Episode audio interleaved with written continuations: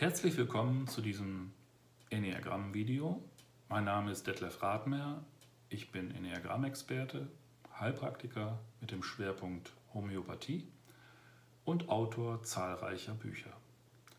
In dem heutigen Video geht es um die Differenzierung zwischen Typ 1 und Typ 3 des Enneagramms.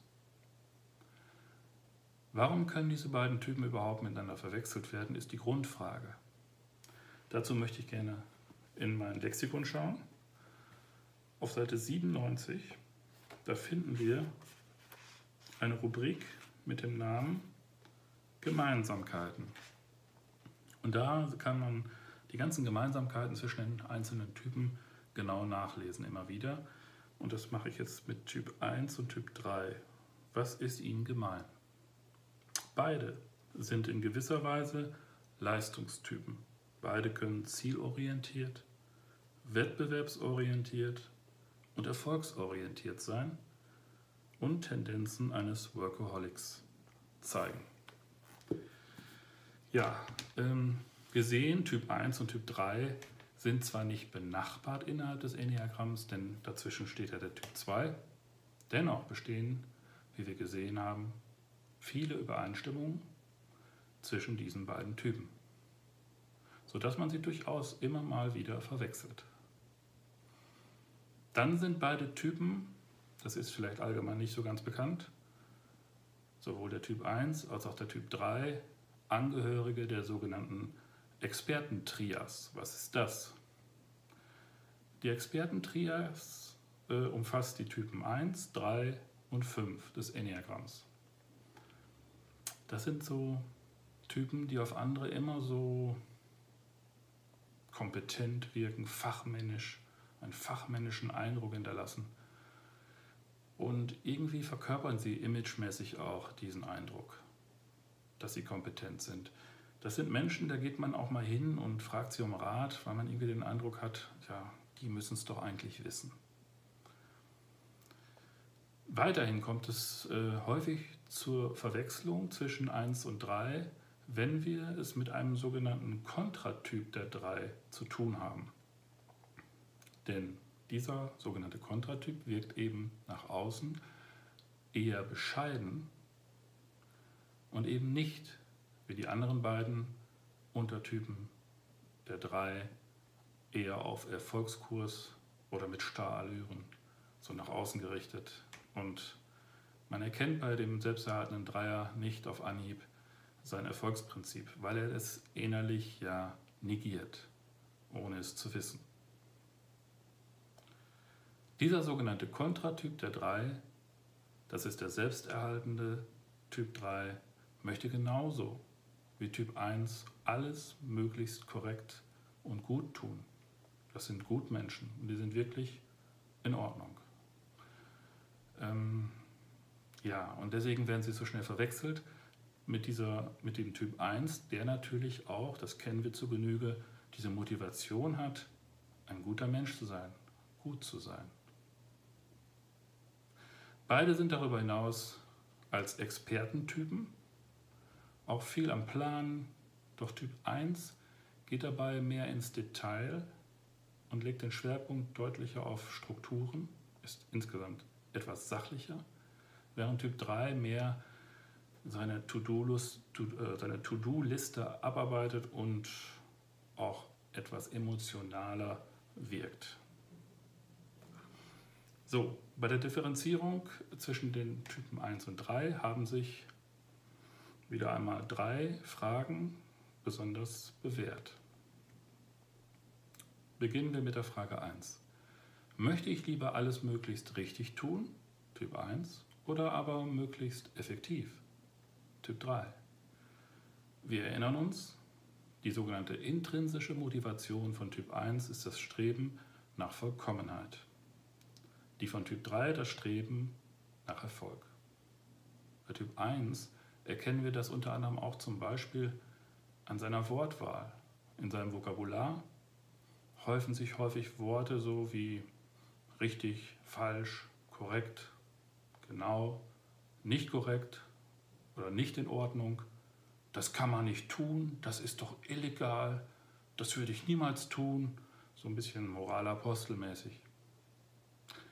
Typ 3 möchte zwar auch oft alles richtig tun, vor allem der anfangs erwähnte selbsterhaltende Dreier, allerdings aber generell für alle Dreiertypen gilt, dass sie Dinge deswegen richtig oder perfekt machen möchten, weil dahinter eben nicht die Motivation von Vollkommenheit an sich steht, sondern die Dinge möglichst effektiv und erfolgreich zu gestalten. Wenn man bei einem Menschen oder Patienten nicht tief genug forscht, dann kann man diese unterschiedlichen Motivationen von Typ 1 und Typ 3 sehr schnell miteinander verwechseln. Vor allem, wenn Typ 3 in Form von Perfektion effektiv sein möchte, um seine Ziele zu erreichen. Das drückt sich bei Typ 3 dann auch deutlich in seinem Vokabular aus. Da geht es darum, es zu schaffen, Dinge zu erreichen, Dinge möglichst effektiv zu gestalten und so weiter.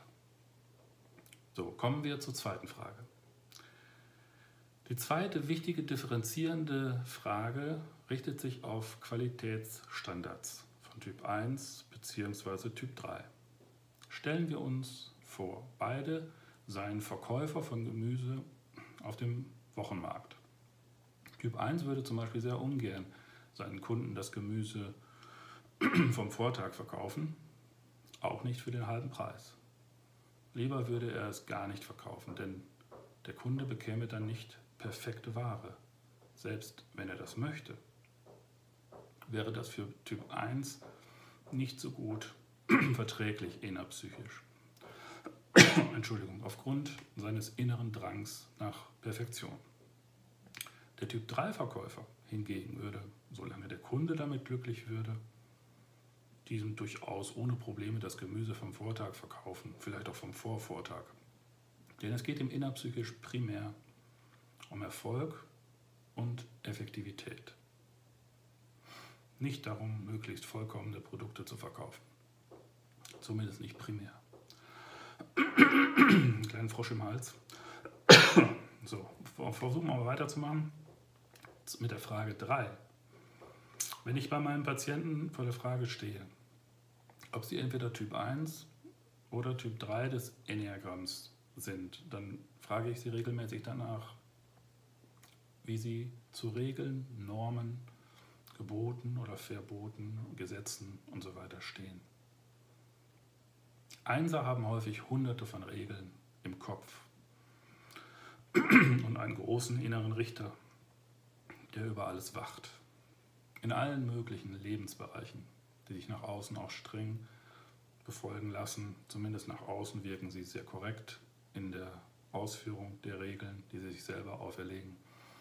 Wie zum Beispiel ein guter Elternteil zu sein, eine gute Tochter zu sein, ein guter Sohn zu sein, ein guter Arbeitgeber zu sein, eine gute Hausfrau zu sein und so weiter.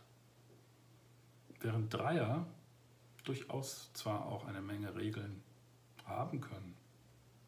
Allerdings mehr in bestimmten Lebensbereichen, in konkreten Lebensbereichen, die sie für wichtig für ihren Erfolg erachten. Also wie bin ich zum Beispiel ein, ein erfolgreicher Elternteil, auch in konkreten Situationen? Wie kann ich eine möglichst erfolgreiche Tochter sein oder eine, äh, ein möglichst erfolgreicher Sohn, ein erfolgreicher Manager, eine erfolgreiche Hausfrau und so weiter? Wir sehen langsam, es gibt doch diesen tieferen Unterschied zwischen beiden Typen, den man im Einzelfall erforschen muss. So, ich schaue nochmal in mein Lexikon. Und zwar habe ich es hier sehr schön zusammengefasst, äh, die Differenzierung zwischen Typ 1 und Typ 3. Typ 1 wird mehr verfolgt von seinem inneren Kritiker, der ihn zu Höchstleistungen motiviert, sowie von seinen hohen Maßstäben, die er sich und anderen auferlegt. Typ 3 hingegen wird eher getrieben von dem Ziel, Erfolg zu haben und wechselt dabei sein Image und seine Herangehensweise. Mitunter sucht er sich, wenn nötig, den leichtesten Weg, nur um sein Ziel zu erreichen und anerkannt und wertgeschätzt zu werden für die Verwirklichung seiner Ziele und Leistungen. So, das abschließend. Vielen Dank für Ihre Aufmerksamkeit und bis zum nächsten Video.